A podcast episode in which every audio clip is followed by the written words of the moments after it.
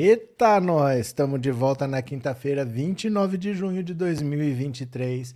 Vamos conversar sobre os bolsomínios que estão desesperados sem ter o que falar. Eu acho que vocês perceberam que aqui mesmo, quando a gente faz a live, eles estão aparecendo muito menos do que antes. Vocês lembram que antes era um inferno? Era ficar bloqueando, bloqueando, bloqueando, bloqueando, bloqueando um atrás do outro. Eles desapareceram e era para ser o contrário era para estar tá mais aqui, porque os canais deles, os canais que eles iam, foram tudo tesourado, já não existem mais. Então eles têm que estar tá em algum lugar, mas eles estão com o rabinho entre as pernas, porque eles querem atacar o Lula, eles não podem gostar do Lula, mas a gasolina está barata, mas o supermercado está mais barato, a economia está indo muito bem.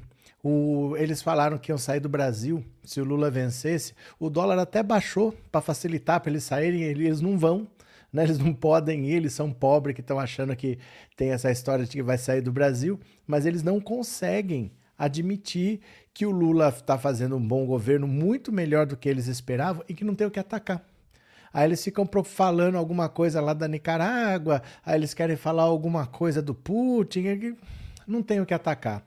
A economia está indo muito bem, a maneira como se calcula a meta de inflação mudou.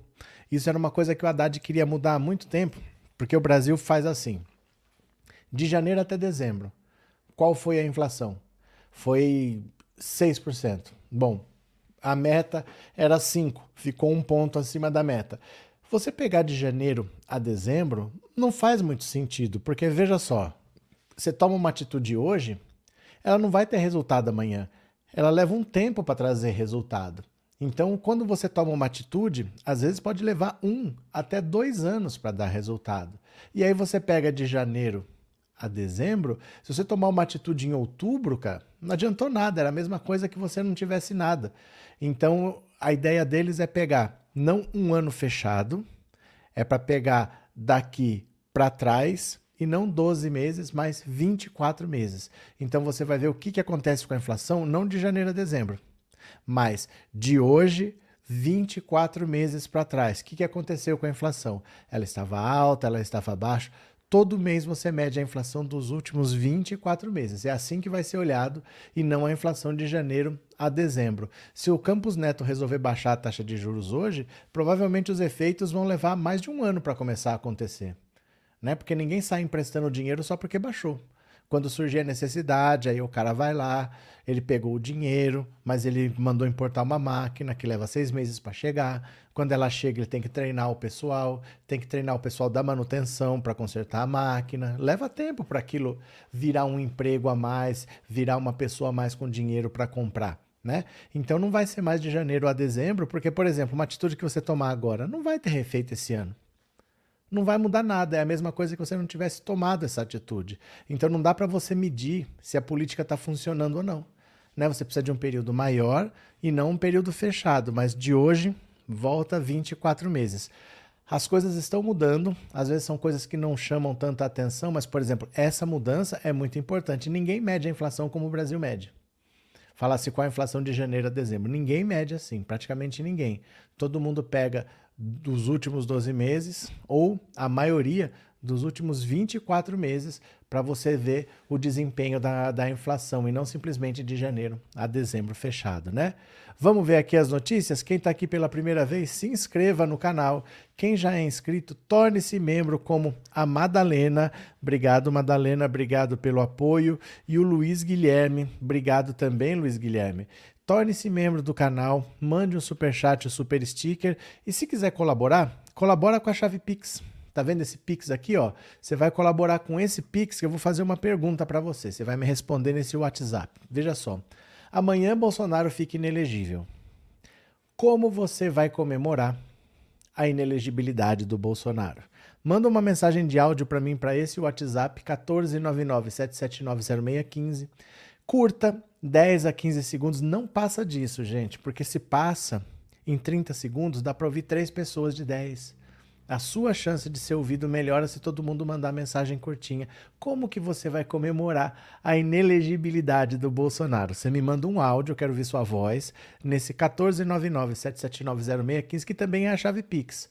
Para colaborar com o canal é esse aqui, ó, acima de 4 mil reais, qualquer valor está sendo aceito, viu? Acima de 8 mil reais, qualquer valor está sendo aceito. Bora, vamos ler, vou compartilhar a tela, venham comigo. E foi, olha só, fábrica do Rio Grande do Norte começa a produzir roupas para venda na Shein em julho. Olha só investimentos chegando, empregos sendo gerados. Ó. O diretor-presidente da Coteminas, Josué Gomes, é o filho do Zé Alencar, viu? É o filho do Zé Alencar que foi vice do Lula. Anunciou nessa quinta-feira que começará em julho a produção, no Rio Grande do Norte, de peças de roupa que serão vendidas pela empresa chinesa de e-commerce Shein. É, Gomes fez um anúncio após a reunião com o presidente Lula no Palácio do Planalto. A governadora Fátima Bezerra e o representante da Shein, Marcelo, Marcelo Clauri, também participaram do encontro. Viemos aqui com a governadora Fátima porque estaremos começando agora, no mês de julho, a produção de peças de vestuário para o mercado doméstico nacional brasileiro e para toda a região através do Rio Grande do Norte, disse Gomes, que também é presidente da Fiesp. A fábrica da Coteminas, que produzirá as peças para a Shein, fica em Macaíba, enquanto as oficinas de costura estão espalhadas pelo estado. Vamos começar principal, principal por começar principalmente por jeans, produtos de brim em geral e malhas de algodão, afirmou o empresário. Chefe da Shein para a América Latina, Cláudia afirmou que a produção no Rio Grande do Norte faz parte do compromisso assumido com o ministro da Fazenda, Fernando Haddad, de trazer parte da produção da Shein para o Brasil. Faz parte de um processo de trocar a fabricação da Shein na China, trazer essa fábrica essa fabricação para o Brasil, o executivo explicou que a Shein fechará parcerias com fabricantes brasileiros em diferentes estados para a produção de, diferentes peças que serão vendidas pela empresa de comércio digital são produtos da Shein Made in Brasil para o Brasil. Nosso plano é ter duas mil fábricas e não só fabricar para o Brasil, mas o Brasil ser uma parte importante para exportar na América Latina a Shein assumiu o compromisso com o governo brasileiro diante da intenção do governo federal de tarifar compras de produtos vendidos por plataformas de comércio chinesas. Em abril, a empresa anunciou que vai investir 750 milhões de reais no Brasil nos próximos anos para estabelecer uma rede com milhares de fabricantes do setor têxtil no país. Na ocasião, a Shein fechou parceria com a Coteminas e a Santanense. Olha,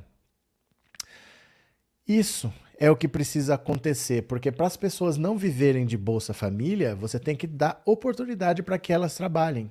E você não pode trazer investimentos sempre para a mesma região, sempre para o Sudeste, sempre para o Sul. Tem que levar para o Rio Grande do Norte mesmo.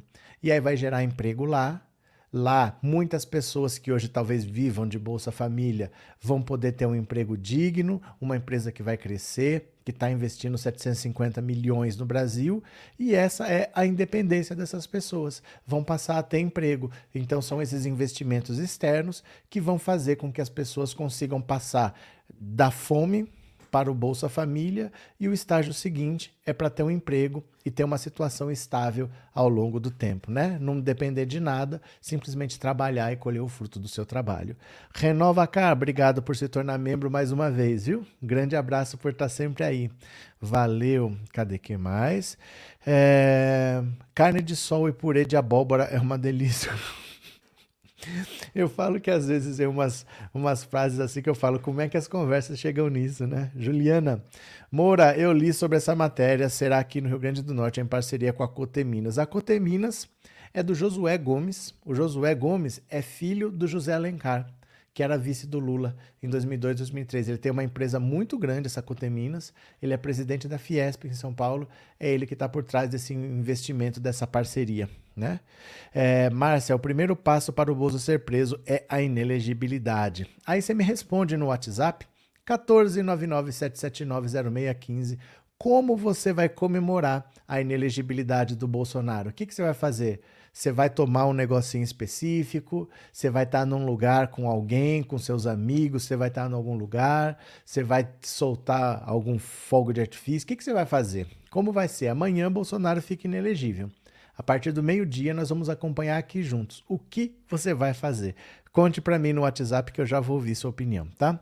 José Oséias, amanhã eu como muita carne de gado, vou até, acho que cortou, né? Cadê Gabi? Na, não é verdade, então, aquilo que falam que achei nos a trabalho escravo na China, né? Porque se eles não iam se submeter às nossas leis trabalhistas porque ia ser mais caro. Não sei. É difícil da gente saber, porque é do outro lado do mundo, as informações também não são muito claras. Né? É difícil você saber como que eles fazem. Às vezes, a fábrica pode ser chinesa e apesar dela ser chinesa, ela fabrica na Indonésia, às vezes ela fabrica na Tailândia, às vezes ela fabrica no Vietnã, e são países diferentes, com legislações diferentes. É difícil você falar se tem ou se não tem. É muito difícil você ter essas informações. Vamos ver. Aqui com certeza não vai ter. Ela vai fabricar aqui, vai vender aqui. Agora, se ela faz lá, é muito difícil a gente saber. Né? São países assim completamente diferentes não tem uma produção num país só, não dá para saber para nós aqui. Tem entidades que sabem, mas para a gente é mais difícil, né? Valeu, Gabi. É, Lúcia tem gadaiada desesperada na live, sejam bem-vindos. Aqui, se tá desesperado, vai ficar mais desesperado ainda. Ninguém vai passar mão, não. Lúcia, galera, já comprei os fogos. Pronto. Alva, é preciso investir no subsídio para carros nos motoristas de aplicativos, 8 milhões de empregos para motoristas. Tem notícias sobre isso também. Aguenta as pontas aí. Joãozinho, agora até os pobres podem comer até picanha. Bora, vamos continuar que tem mais notícia aqui, ó. Projeto de lei propõe anular o IPI sobre carros para motoristas de aplicativo. Olha aí, Alva. Olha aí. O deputado Otônio de Paula, que vai ser preso que vai ser preso, porque agora ele é réu, atacou o Xandão. Propôs hoje, na quarta-feira, um projeto de lei para zerar o imposto sobre produtos industrializados na compra de carros por motoristas de aplicativos. O IPI atualmente varia de acordo com o motor dos carros. Mais da metade dos carros zeros vendidos no país são modelos com motor 1.0 com IPI de 5,2%. Na justificativa, Otônio alega que falta legislação para motoristas de aplicativos e que esses profissionais devem receber benefícios tributários, assim como taxistas que já têm direito à isenção do IPI. A proposta de Ottoni tem um objetivo maior: criar capital político para disputar a Prefeitura do Rio em 2024. O deputado irá usar o projeto de lei, mesmo que não seja aprovado, para bater no prefeito carioca Eduardo Paes, que buscará a reeleição. Por dois anos, de 2001 a 2023, a Prefeitura do Rio cobrou de motoristas particulares taxas pela exploração econômica das vias públicas. Olha. É um projeto eleitoreiro dele, mas é um projeto que pode acabar vingando. Na verdade, o taxista já tem essa isenção, o, o Uber pode passar a ter também. O negócio é que o Uber, na prática, não existe. Você tem que primeiro regulamentar o serviço. Porque quem pode ser motorista de aplicativo? Hoje em dia, você pega o, o próprio Uber no seu celular, você abre, você fala que você quer ser motorista Uber e pronto. Então qualquer pessoa pode dizer que é motorista Uber, qualquer pessoa pode ter esse desconto. Você precisa ter uma regulamentação primeiro de como esse serviço acontece.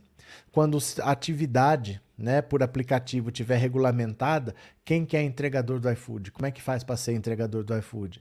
Tem que ter um vínculo com a empresa. Aí você pode conceder um benefício. Enquanto fica solto desse jeito, é difícil. Porque qualquer pessoa hoje pode fazer um cadastro lá e dizer que é Uber. E aí você pode comprar carro sem IPI. Então vai bagunçar. Do jeito que tá, vai bagunçar. Você precisa primeiro regulamentar, né? Deixa eu ver aqui quem mais. Gente, deixa eu mostrar uma coisa linda que o StreamYard fez e que começou hoje. Acho que agora à noite e que está facilitando a minha vida, que vocês não têm ideia. Deixa eu mostrar aqui para vocês. Eu acho que é a melhor coisa agora para usar esse StreamYard para fazer a live. Dá uma olhada. A tela que eu vejo é essa daqui, ó. Eu fico aqui no canto e as mensagens ficam aqui do lado. Aí eu vou clicando nas mensagens, né? Eu vou clicando aqui. Os superchats, super sticker, eles aparecem aqui em cima, mas eles ficam um pouco de tempo e depois desaparecem. Ó, aqui só tá o último. Eles vão desaparecendo, mas aqui do lado, ó, ó, Estão todos guardadinhos aqui, ó, todo mundo que se tornou membro, todos os superchats. Então não preciso mais ficar caçando. Daqui, ó, eu agora pulo para cá e tá tudo aqui bonitinho. Olha que beleza. Olha que beleza, gente. Isso aqui salvou minha vida. Ainda bem que eles inventaram isso aqui, coisa mais prática, ó. Índio Bravo, por favor, nos explique o que viria a ser este bendito conservadorismo. Já falo, Índio, já falo, porque tem o que é e tem o que eles dizem que é, né? É, Stefânia, obrigado pelo superchat, obrigado por ser membro. Rogério, segue um troco para a latinha de amanhã. A luta continua. Valeu, Rogério. Ah, ficou muito bom isso aqui, ficou muito prático. O que, que é conservadorismo, gente? Você ser conservador não quer dizer que você quer andar para trás. Porque, por exemplo, vamos dizer que eu receba um milhão de reais de herança. Eu não esperava, poxa, alguém aí deixou um milhão de reais de herança para mim. Beleza. Se eu sou um cara mais ousado, mais arrojado, eu quero muito lucro e eu arrisco, eu posso pegar esse milhões, esse milhão, colocar na bolsa de valores e posso ganhar muito, mas eu posso perder tudo. Eu corro esse risco. Mas eu não ligo, eu gosto de risco, eu gosto de arriscar, eu vou lá e eu boto esse dinheiro. Não é dinheiro meu, eu ganhei, eu não tinha, se eu não tivesse, eu perder, é a mesma coisa, eu vou aproveitar essa oportunidade de ficar rico, boto lá. Outra pessoa tem uma atitude mais conservadora, o que, que ela faz? Ela pega 30%, põe num investimento de renda fixa, bota outro tanto num fundo imobiliário, bota todo não sei o que em títulos do não sei o que. Ela diversifica mais com coisas que pagam menos, mas que também corre menos risco. Ela quer ganhar. Ela quer ganhar dinheiro, ela só não quer ganhar tudo ou nada. Então, ser conservador não é querer andar para trás. Querer andar para trás é ser reacionário. Só que o que, que eles fazem? Eles pegam algumas coisas que todo mundo vai defender e fala assim: você é a favor da família? Mas quem vai ser contra a família? Eu sou contra minha mãe? Eu sou contra meu pai? Eu sou contra minha irmã? Não, eu sou a favor da família. Ah, você é conservador. Você é, é a, você é a favor de Deus? A gente vive num país cristão majoritariamente católico, mas cristão. Ninguém vai falar que é contra Deus. Ah, então é você é conservador. E aí começam a falar, então você é a favor da privatização, então você é de direita, então você é contra auxílio. Então eles começam a pegar coisas bobas, coisas bobas, para você dizer que você é e dizer que você é conservador. Agora então você é a favor de arma também. É para enganar as pessoas. Isso que eles dizem que é conservadorismo não é conservadorismo. Querer que a mulher fique em casa, que a mulher não tenha direitos, isso não é conservadorismo. Isso é ser reacionário. É ser contra andar para frente, é querer andar para trás. Mas eles fazem isso de propósito. Eles pegam essa coisa de moralidade, de moralidade, de homofobia, de ser contra gay e tal, para falar para você que você é de direita. E aí eles pedem votos porque eles são de direita, entendeu? Mas você não é armamentista porque você é uma pessoa mais conservadora. Não sei se ficou claro. Moura, estava falando sobre isso hoje. Posso ser progressista em muitos pontos, outros sou conservador e vice-versa. É porque o conservador é um termo que está desgastado, porque o que eles falam de ser conservador não é ser conservador, é ser reacionário. Ser conservador não é querer andar para trás. Uma pessoa que se diz progressista, ela pode não ser tão arrojada assim. Mas não quer dizer que ela quer andar para trás né? Diferente. Eu sou uma pessoa mais conservadora, tudo bem, eu quero avançar, só que num ritmo mais programado, mais calculado, e não que eu queira andar para trás. Eu não acho que era bom no tempo que o pai espancava o filho e tudo bem. Entendeu? Esse tipo de coisa. Continuemos, continuemos, continuemos. Monarque dá depoimento à Polícia Federal após dizer que foi censurado por Moraes. Esse cara tá fazendo de tudo para ser preso e vai conseguir. Monarque vai conseguir ser preso. O influenciador Bruno Ayub conhecido como Monarque, prestou depoimento hoje à Polícia Federal. O ministro do STF, Alexandre de Moraes, solicitou a declaração do influenciador digital no dia 15 de junho. Os perfis de Monarque nas plataformas Discord, Meta, Rumble, Telegram e Twitter foram bloqueados no último dia 14 após decisão de Alexandre de Moraes. Em live, o influenciador afirmou que foi censurado pelo ministro. O senhor Bruno Monteiro Ayub pôde esclarecer, para além de qualquer dúvida, que não cometeu, não instigou, tampouco amarelou, tampouco incitou o cometimento de atos antidemocráticos, nem antes, nem durante, nem depois do 8 de janeiro, disse a equipe do influencer em nota enviada à Splash. Monarque afirmou repudiar a invasão do Palácio do Planalto realizada em janeiro. O senhor Bruno fez questão de afirmar, inclusive, que na mesma entrevista com o deputado federal Felipe Barros, que deu origem às investigações contra si, pedindo punição a quem praticou os atos de vandalismo vistos em 8 de janeiro, citando também anteriores vídeos em que já repudiava, como ainda faz atualmente, as, delin as delinquentes ações daquela fatídica data. Vídeos serão juntados ao inquérito do STF, afirmou a defesa de Monarque. Bruno reafirmou não ter praticado nenhum discurso de ódio, não ter propagado a subversão da ordem e não ter incentivado em nenhuma medida a quebra da normalidade institucional e democrática, igualmente asseverando não ter cometido ou incentivado o cometimento de nenhum ato nenhum outro ilícito penal. Bonarque afirmou que foi previamente censurado durante o depoimento. Bruno fez questão de ressaltar que está sendo previamente censurado por não poder exercer a sua garantia constitucional fundamental da livre manifestação de pensamento, para além da liberdade de expressão, enquanto pilar fundamental em que se estabelece, ou ao menos deveria se estabelecer, o Estado democrático de direito que constitui a nossa República. Esse idiota está fazendo uma força danada para ser preso, porque você ser responsabilizado pelo que você diz não é censura. Qualquer pessoa pode dizer o que quiser. Se eu quiser vir aqui e chamar qualquer pessoa aqui, ó, qualquer pessoa que está aqui, se eu quiser chamar qualquer um de vocês de ladrão, eu chamo. Eu não estou proibido de chamar ninguém de ladrão. Só que se eu não provar, eu vou arcar com as consequências. É isso que está acontecendo com ele. Não é ele não está sofrendo censura. Ele falou o que ele quis falar. Só que ele tem provas do que ele falou. Ele acusou o Alexandre de Moraes de um monte de coisas. Ele tem provas. Se ele não tiver, ele vai sofrer as consequências. Não está sendo censurado. Censura é quando você não deixa a pessoa falar. Ele já falou e ele está sendo responsabilizado. O que ele espera que aconteça? Se for com ele, por exemplo, ele disse, não sei se vocês lembram, quando ele teve aquela história do do Kim Kataguiri e da a Batata Liberal, que eles falaram da história do Partido Nazista. O iFood rompeu o contrato com eles e ele estava louco da vida porque o iFood não quis conversa. Estavam tratando ele como nazistas. E ele falou que não, que ele não é, que é um absurdo, que ele não ia aceitar, que ele ia processar o iFood.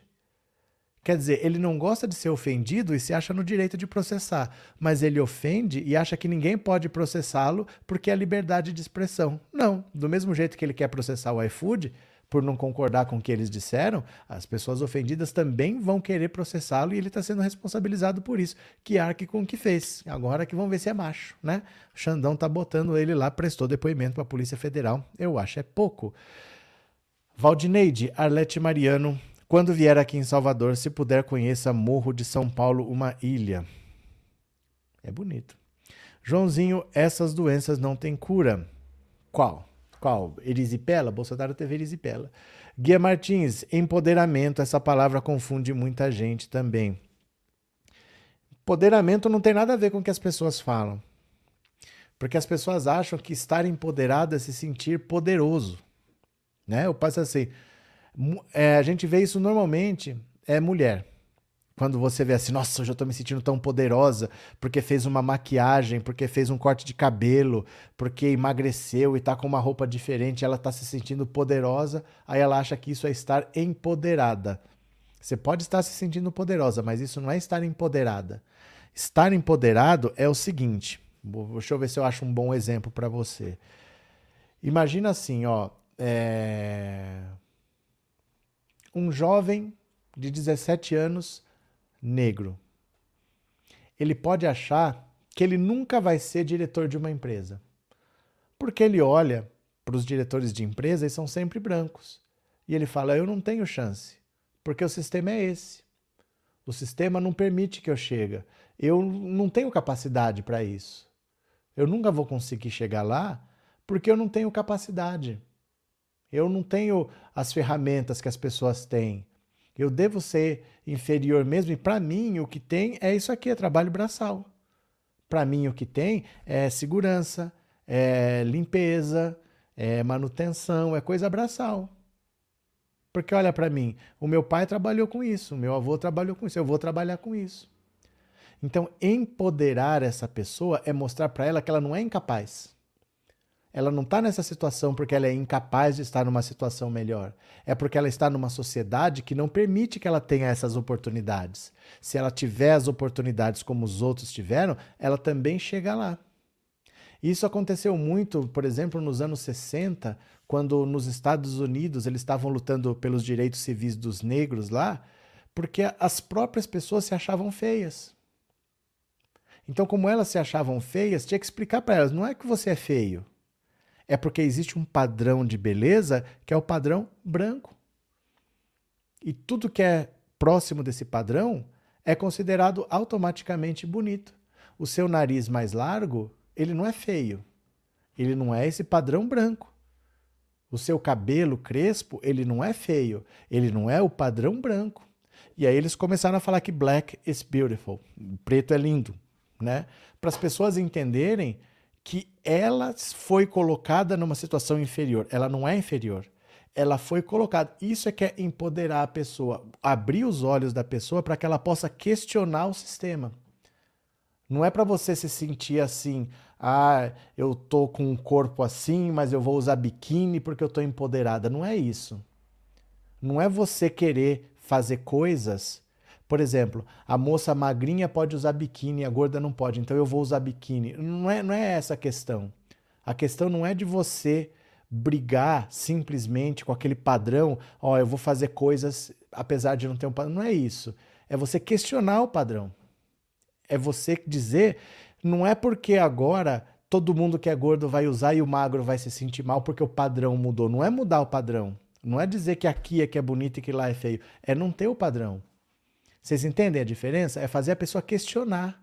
É fazer a pessoa olhar para onde está o problema, onde está a origem do problema e falar: você não é essa pessoa fraca que o sistema diz. Você não é uma pessoa inferior. Você é uma pessoa que não teve oportunidade, mas agora você sabe o porquê que esse sistema é assim. É isso.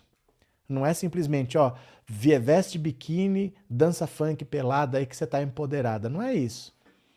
Não é isso. Existe uma sociedade machista que usa a mulher como objeto. Então você não precisa fazer aquilo. Não é simplesmente, ah, não, eu não tenho o corpo padrão, mas eu vou fazer. Não, não é isso. Não é isso pura e simplesmente, né? Regina, obrigado pelo super sticker e obrigado por ser membro, viu? Muito obrigado, valeu. Cadê que mais? Ui, ui, ui, ui, ui, ui. Cadê? É, Tânia, ter seu espaço, não se sentir excluída, mas principalmente não é uma questão individual. O empoderamento não é uma questão individual, não é eu me achar lindo, não é eu não me sentir excluído, é uma coisa do sistema, é você questionar as regras do sistema. Não é uma coisa de autoestima simplesmente. Ah, não, eu, eu quero me sentir lindo do jeito que eu sou. Não é isso. É você questionar o sistema que faz as pessoas se sentirem feias. Por exemplo, nesse exemplo, né? Nesse exemplo. Faz as pessoas se sentirem inferiores, que fazem as pessoas se sentirem fora. Mas não é uma questão individual, é uma questão coletiva. E a maioria dessas pessoas que se dizem empoderadas, elas simplesmente começam a se beneficiar e nunca questionam o sistema. Né? Então a Anitta vai querer fazer um clipe pelada lá, tudo bem, ela pode fazer, mas ela está lucrando com esse mesmo sistema que deixa outras pessoas infelizes. Ela não está questionando esse sistema em momento nenhum. Entendeu? Bora para mais uma, bora para mais uma. Em Lisboa, Alckmin diz que a eleição de Lula salvou a democracia. Olha aqui, ó. Olha aqui. Em Lisboa, Geraldo Alckmin falou nesta quarta-feira sobre a tentativa recente de golpe ao Estado Democrático do Brasil. Ele disse que a eleição de Lula foi fundamental para manter a democracia no país. Tenho convicção de que a eleição do presidente Lula salvou a democracia brasileira, disse Alckmin.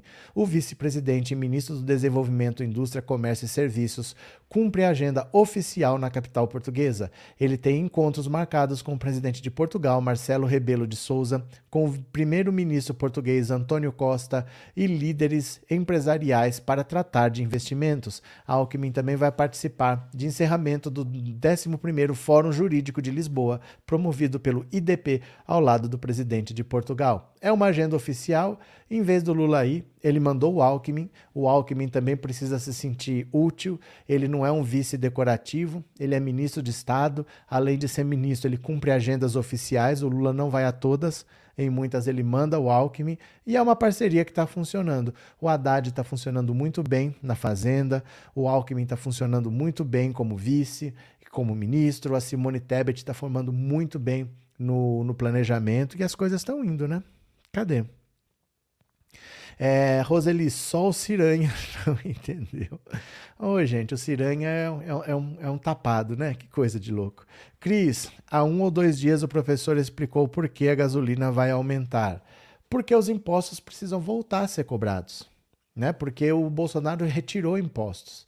E tinha que. A validade era até dezembro. Então, quando começou o governo Lula, já ia começar com um aumento de impostos. E aí ele falou assim: não, espera. Espera, porque o presidente da Petrobras ainda não tomou posse. Eu já indiquei o Jean Paul Prats, mas a Petrobras tem suas regras, tem uma diretoria que tem que aprovar. Ele levou três meses para tomar posse. Então, depois que ele tomou posse, eles mexeram na política de preços da Petrobras, o preço baixou. Agora que ele trouxe para um preço razoável, aos poucos o imposto está voltando a ser cobrado, porque o Brasil estava quebrado. O Brasil estava sem dinheiro, porque o Bolsonaro parou de cobrar imposto para os preços não subirem artificialmente, né? Então agora os impostos estão voltando. Na semana passada reduziu 13, agora vai subir 22, dá uma diferença de 10 centavos, mas não vai impactar porque a, o verdadeiro a origem do problema, que é o preço do lá na refinaria, aquele foi alterado. Então o imposto vai voltando a ser cobrado aos poucos, agora ele volta, né, totalmente. Joãozinho, mas Bolsonaro só só baixo para ganhar votos. Como assim? Celso, o Dino também está funcionando bem no Ministério da Justiça. É um ministério muito bom. É um ministério muito bom, gente muito preparada, gente muito competente, né?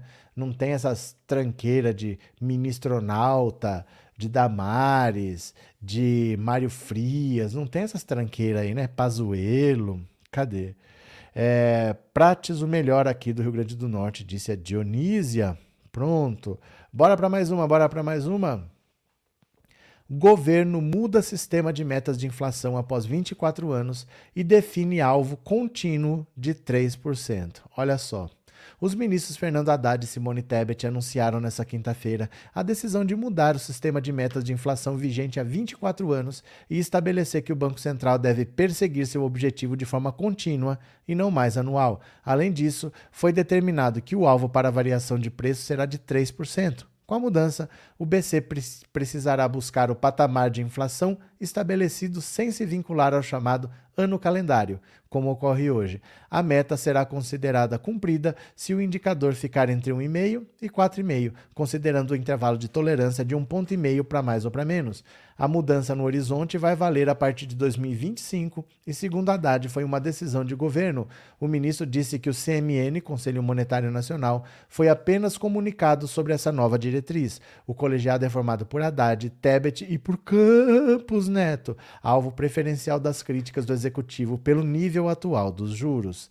Essa decisão não cabe ao CMN. O que fiz hoje foi comunicar uma decisão do governo que é de competência do presidente da República. Apesar da declaração, o ministro da Fazenda tentou por diversas vezes demonstrar que há indícios de concordância de Campos Neto com o novo sistema. Haddad citou declarações do presidente do BC de que a meta contínua seria mais eficiente do que o formato atual. Tebet disse também que não houve objeção da autoridade monetária. Os votos foram por unanimidade.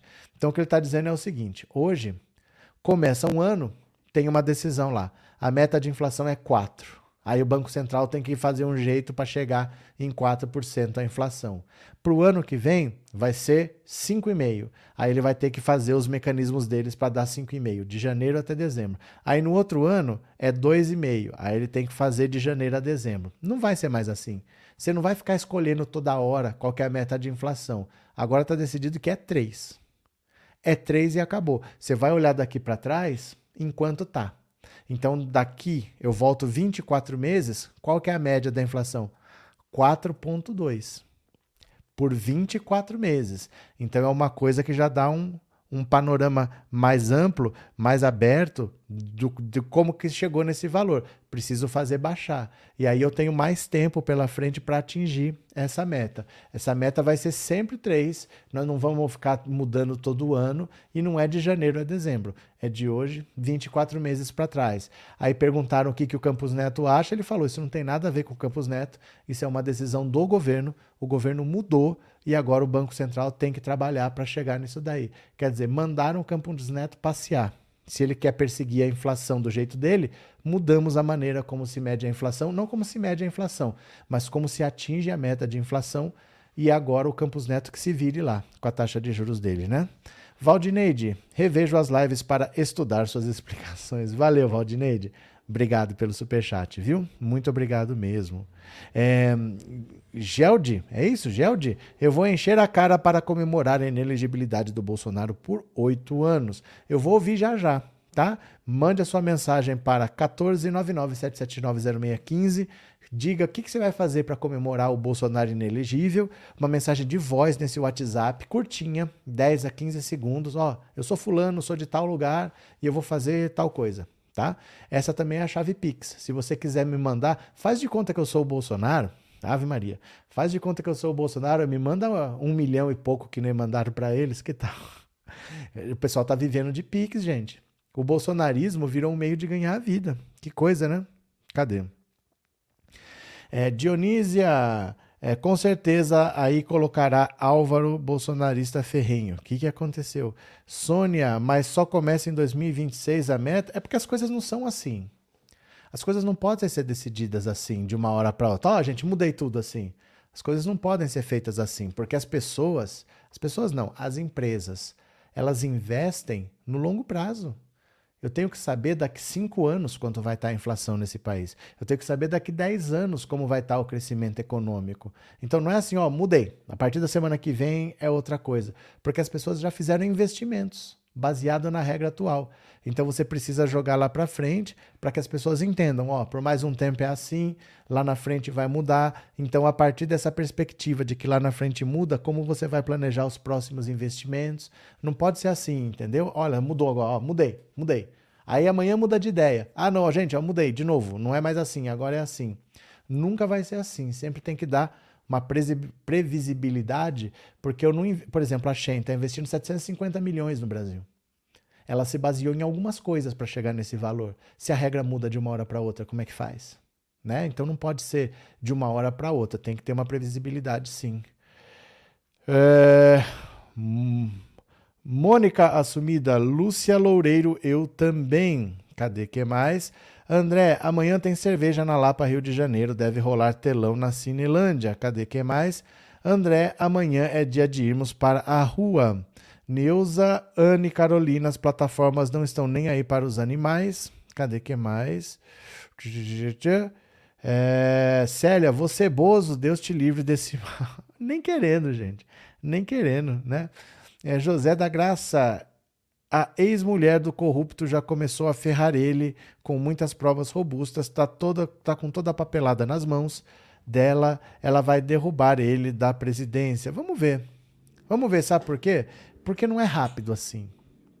Não é rápido. Olha, ela fez denúncias, derrubou ele. Não, não é assim. Ele tem mandato até o final do ano que vem. Dificilmente tem algum desdobramento tão rápido.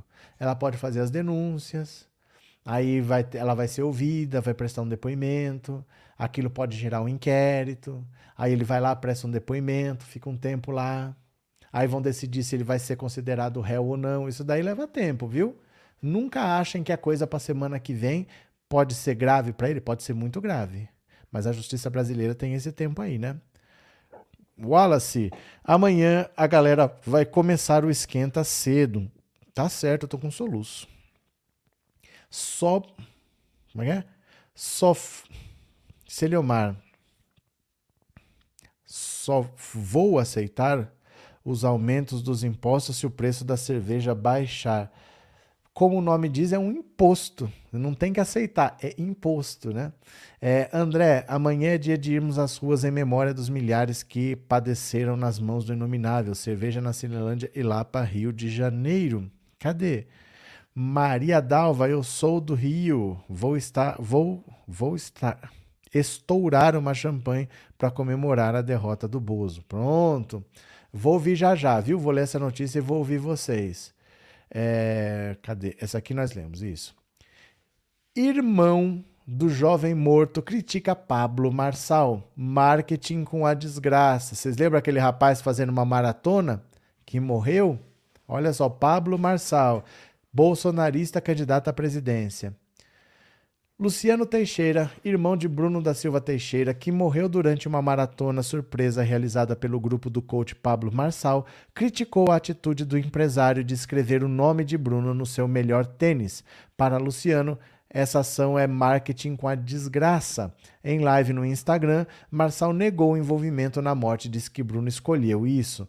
Ao jornal O Globo, Luciano repudiou a postura do coach tentando fazer marketing em cima da desgraça da minha família, de perder meu irmão caçula sem noção nenhuma. Eu não acredito que ele não, sabe, que ele não saiba o que se passa dentro da plataforma dele. Para quem não sabe o que está acontecendo, o Pablo Marçal foi candidato à presidência da República, mas ele é um coach, ele vive vendendo palestra e ele já prendeu um pessoal lá na Serra da Mantiqueira que teve que ser resgatado de helicóptero. O pessoal quase morreu porque ele inventa essas palhaçadas do pessoal é, superar os desafios, né? Então ele levou o pessoal com tempo ruim, os guias falaram: nós não vamos subir, nós não vamos subir porque tá perigoso, e ele foi mesmo sem os guias e ficou todo mundo preso lá, teve que ser resgatado. Agora ele inventou uma maratona para você superar os desafios, para você focar no seu adversário, e o irmão desse rapaz que está falando aqui morreu na maratona. Na maratona não tinha ambulância, não tinha atendimento, não tinha nada, o rapaz morreu. Ao jornal O Globo, Luciano repudiou a postura do coach, tentando fazer marketing em cima da desgraça da minha família de perder meu irmão caçula, sem noção nenhuma. Eu não acredito que ele não saiba o que se passa dentro da plataforma dele. Bruno prestava serviços para uma empresa do grupo de Marçal e estava preparado para fazer uma maratona de 21 quilômetros, então uma meia maratona, né? No entanto, a distância da corrida dobrou para 42 quilômetros pouco tempo antes do início da atividade. Bruno passou mal no meio do percurso e foi levado ao Hospital Albert Einstein, em São Paulo. Ele teve uma parada cardíaca e morreu. Ele escolheu isso. Ele não corria com a gente. É um cara amado aqui por todo mundo, mas eu entendo vocês. Ele está melhor do que vocês que estão conversando fiado, entendeu? Para de ser acusador. Isso é um hábito de gente miserável, gente vítima. Se pudesse, gastaria milhões para esse cara não morrer, afirmou Pablo Marçal. O coach alega ainda que está sofrendo perseguição. Enquanto isso, a família de Bruno, que cobra uma apuração das autoridades, espera que seja que quem sugeriu a maratona surpresa seja descoberto. O caso é investigado pela Polícia Civil de São Paulo como morte suspeita. Ele, Pablo Marçal, está tentando se proteger e ficar de fora. Está nítido que ele sabe o que aconteceu dentro do complexo dele, tanto que se manifestou dando entrevista. Nós confirmamos o registro da ocorrência e o delegado disse que vai começar a ouvir os envolvidos. Eita, como tem picareta! Mais um bolsonarista aprontando, querendo ficar rico em cima dos outros e semeando desgraça, né? É isso que acontece no Brasil dos oportunistas bolsonaristas. Gente, deixa eu ouvir o que, vocês estão falando no WhatsApp. Eu queria saber como você vai comemorar a inelegibilidade do Bolsonaro. Fala que eu te escuto, fala que eu te escuto.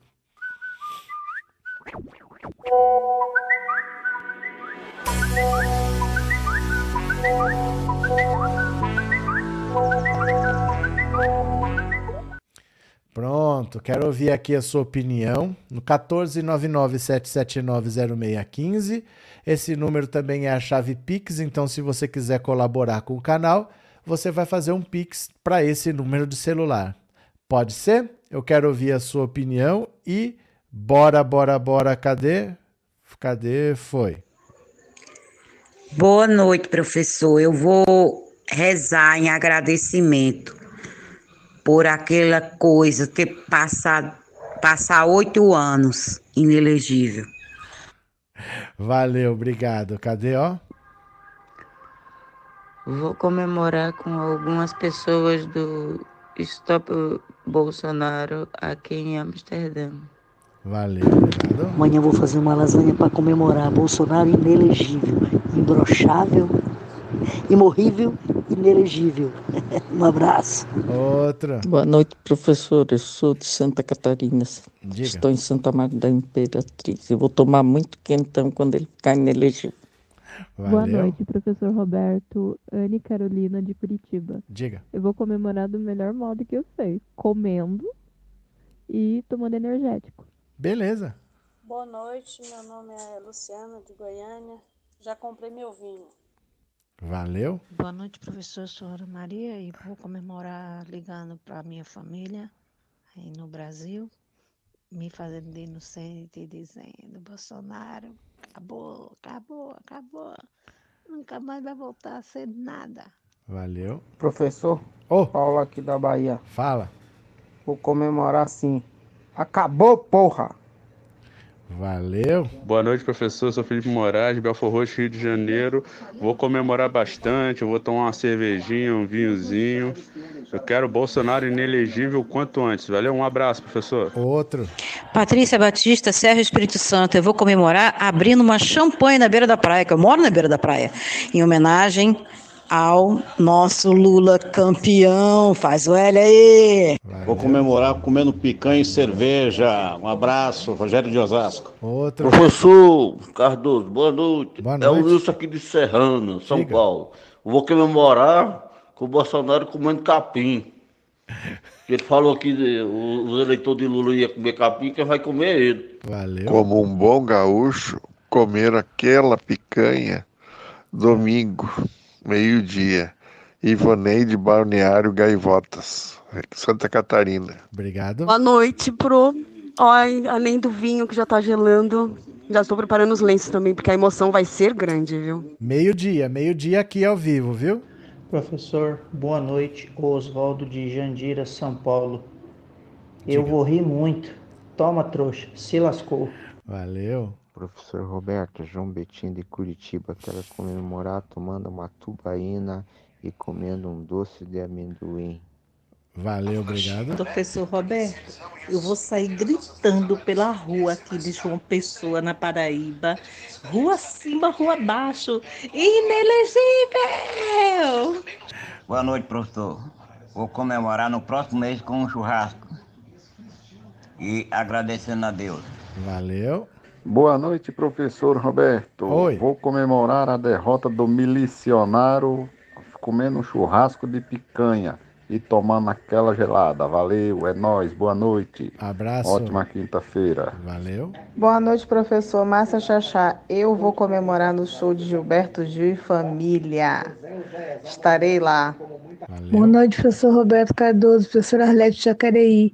Eu vou comemorar tomando uma cervejinha bem gelada. Eita, Pô, boa noite. Eu sou capaz até de tomar uma cerveja.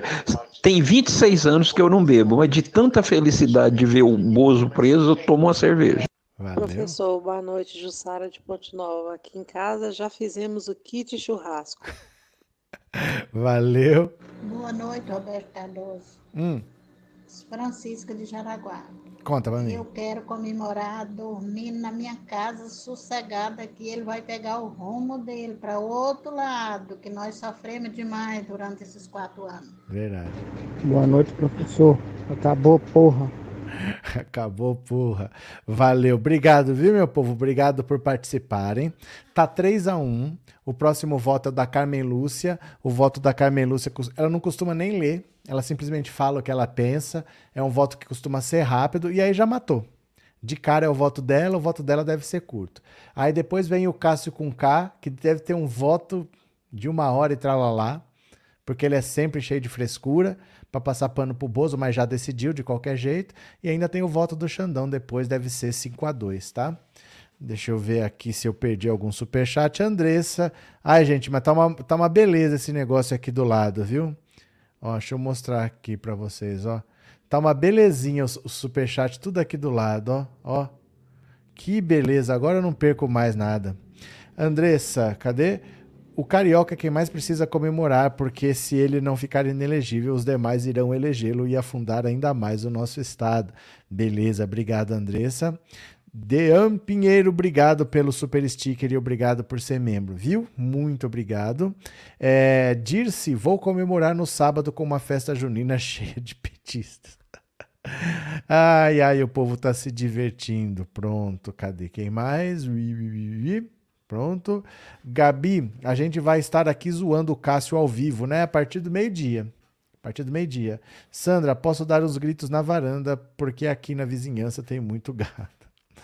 Cadê Márcia? Que legal sua vida facilitada, muito, muito, porque agora eu não preciso mais ficar voltando para procurar, para procurar, fica tudo separadinho numa aba do lado. Começou hoje. Eu vi agora hoje de noite, de manhã não tinha, muito mais fácil. Wallace, amanhã estaremos comemorando, verdade. Dionísio, eu vou comer uma pizza depois que sair da academia. Olha só, vocês estão vocês estão aproveitando para fazer palhaçada, não é assim que funciona não. Deixa eu ver quem colaborou com o Pix. Cadê Pix, Pix? Ó, igual o Bolsonaro, eu quero no mínimo um milhão no Pix, hein?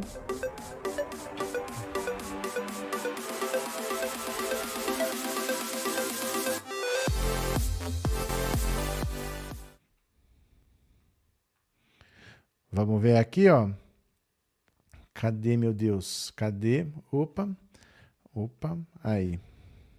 Deixa eu entrar aqui no aplicativo, já estou. Deixa eu ver se caiu a Lei Rouanet, a Lei Rouanet. Célio Júlio, Cláudio Vieira, Juscelino Rodrigues, Manuel Felício, Ladico Jacomini, Maria Socorro, Tamara Raquel, Gilza de Matos, Asnil Rocha, Adail Furtado, Solange Cristina, Wanda Rosa, Valdeci de Souza, Marlene Fonseca, Nemésio de Carvalho, Deise Pimentel, Maria Aparecida, Nilo Moreira, Jadson Bezerra, Carmen Cleia, Jaco Schneider, Rúbia Milene, Nemésio de Carvalho, Ronildo Rodrigues, Gilson José da Silva, Pedro Fernandes, Davi Porto, Joaquim Humberto, Gilvan Torres, Wellington de Jesus, Ormandina Teixeira. Foram esses. Obrigado a todo mundo que colaborou, a todo mundo que ajuda a manter esse canal de pé. E agora vamos fazer o resumo do dia. São 10 minutinhos, é uma live VaptVupt. Ela vai aparecer na tela para você. Apareceu, você clica.